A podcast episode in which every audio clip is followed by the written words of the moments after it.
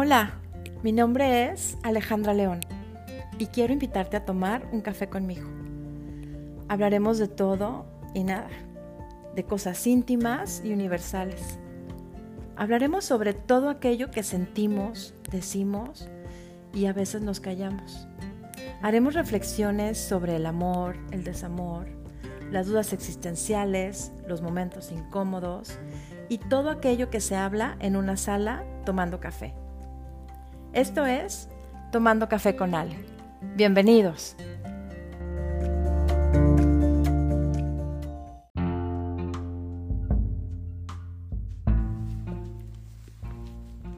En este manual para superar una ruptura, hemos estado hablando de cuáles serían esos pasos para seguir cuando te encuentras en una situación así. En el episodio anterior hablamos de que el primer paso a dar es conectarnos con nosotros mismos. Por consiguiente, todos los cambios que hacemos cuando estamos en este proceso, podríamos decir que es perderle miedo a ser tú nuevamente. Y eso nos lleva a este segundo punto del manual que es, no te preocupes por el que dirán. ¿Cómo lograrlo? No te achiques para caber. Esta es una frase de Frida Kahlo que me encanta y que estoy convencida de que es la mejor oportunidad que tenemos en estos momentos de reencuentro con, contigo mismo para hacerla efectiva. De alguna manera u otra, el haber compartido tiempo con una pareja y sin importar qué tipo de relación hayas tenido, pues perdemos un poco nuestra esencia. Así que aprovecha este regreso a tus orígenes Despierta a tu niña, un niño interior y dile que te recuerde cómo te veía en esta época de tu vida y retoma el camino perdiéndole el miedo al miedo. Siempre hay espacios perfectos para nosotros en los que no tenemos que cambiar y hacernos menos para sentir que encajamos. No importa si se trata de un lugar, una ideología, o una persona a la que estimamos. Si no estás ahí con toda tu grandeza y amor propio, quizá ahí no sea el espacio. Ámate tanto que el rechazo de los demás no duela. Ámate hasta que comprendas que cada uno es libre y que nadie tiene por qué cuestionarlo. Y aunque nos cueste trabajo aceptarlo, este es el momento idóneo para apagar a tus enemigos y tener aliados. ¿A qué me refiero con apagar a tus enemigos? A que te alejes de aquellas personas tóxicas que te impiden demostrarte tal y como eres. Para que puedas detectar a este tipo de personas, estos son sus características poseen una obsesión anclada con el pasado. Son personas que te hacen pensar menos y actuar impulsivamente. Nos restringen. Tienes que recordar que no tienes ninguna obligación de explicar tus sentimientos, tus elecciones, tu apariencia, tus pensamientos, tus respuestas, tus preferencias, tus sueños, tu vida misma. ¿Cómo lidiamos con este tipo de personas? Reconoce el tipo de amistad, de amistad que estás teniendo. Explora sus afectaciones y consecuencias. Y una vez presente esto, es necesario intentar en la medida posible que ese afecto no influya sobre nuestros pensamientos a fin de tomar mejores decisiones en relación con esa amistad. Ya que hiciste esta depuración en tu círculo cercano, encerrarse en uno mismo y tratar de superar el dolor sin ayuda externa puede ser contraproducente y generar una situación mucho más dolorosa. Y es que con el apoyo del círculo íntimo de personas queridas, pues vamos a lograr superar la ruptura sentimental de manera mucho más eficiente y en un menor tiempo.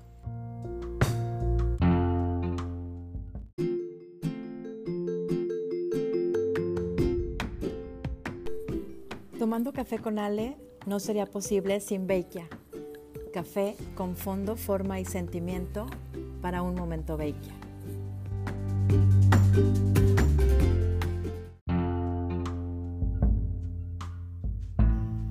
No pierdas de vista las banderas rojas.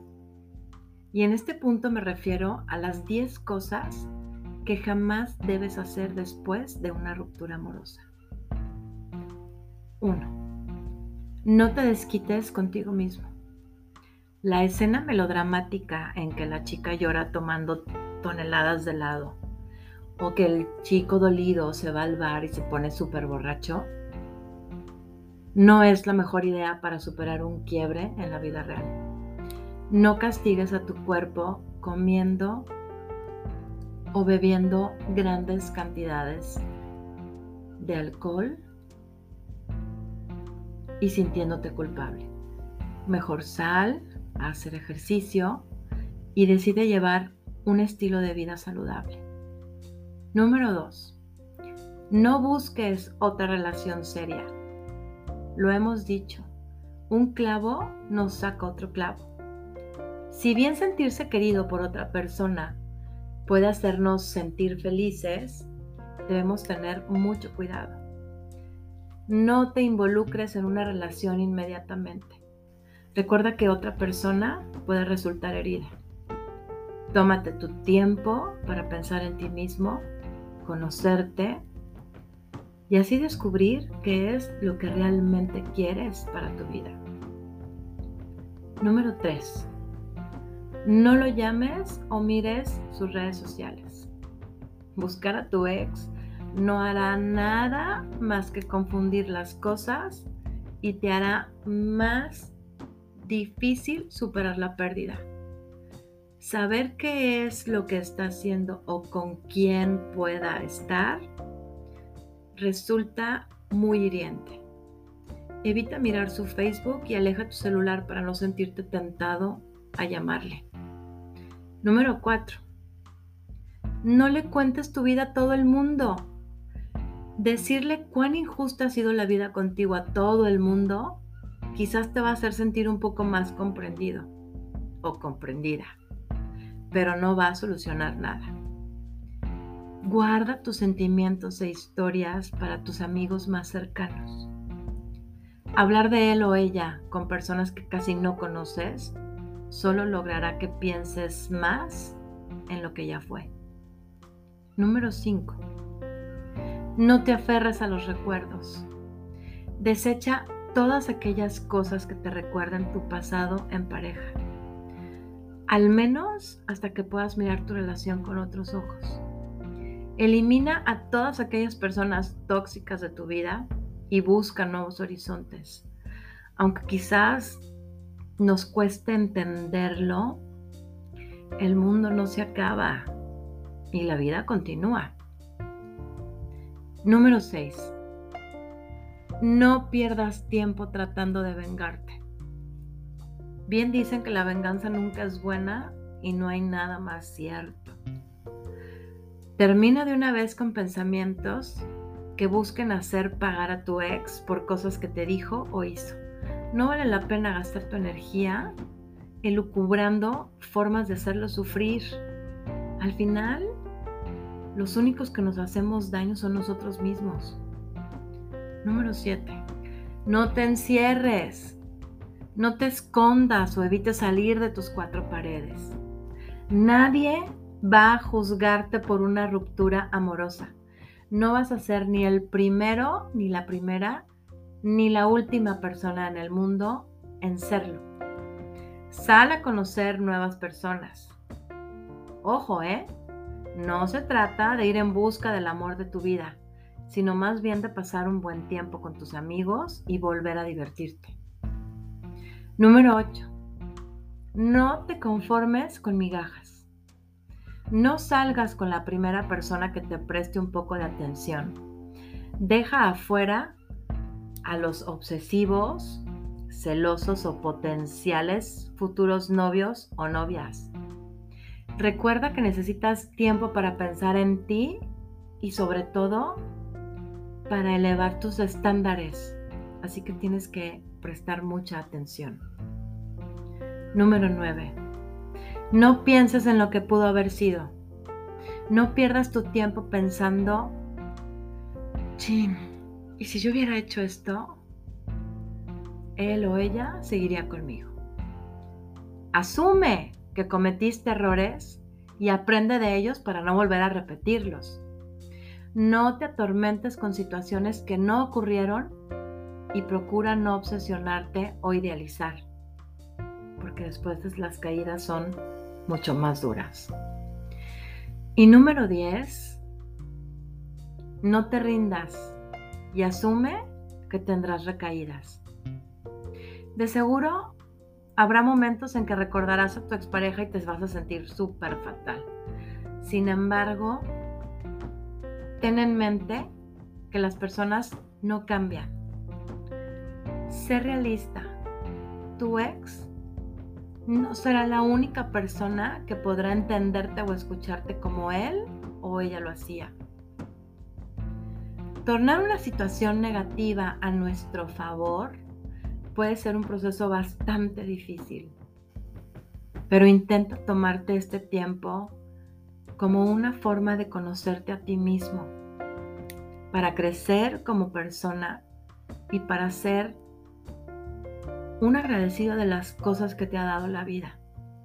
Ser feliz es tu elección.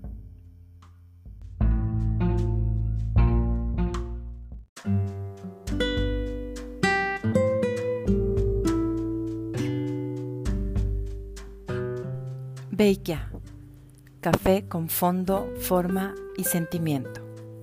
Para un momento Beikia, compra tu café Beikia en www y comparte tus publicaciones en sus redes sociales Facebook, Instagram y Twitter.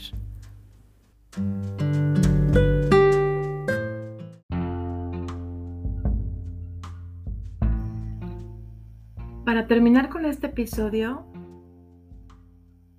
toma decisiones desde la perspectiva de la empatía con el otro. A veces puede ser difícil superar una ruptura por el hecho de no conocer las causas de esta. Y especialmente si no es quien decidimos romper con la otra persona. Para superar la ruptura en un tiempo relativamente breve y lograr finalmente un estado de bienestar y equilibrio emocional, ayuda mucho tener una explicación sobre los factores que desencadenaron la ruptura.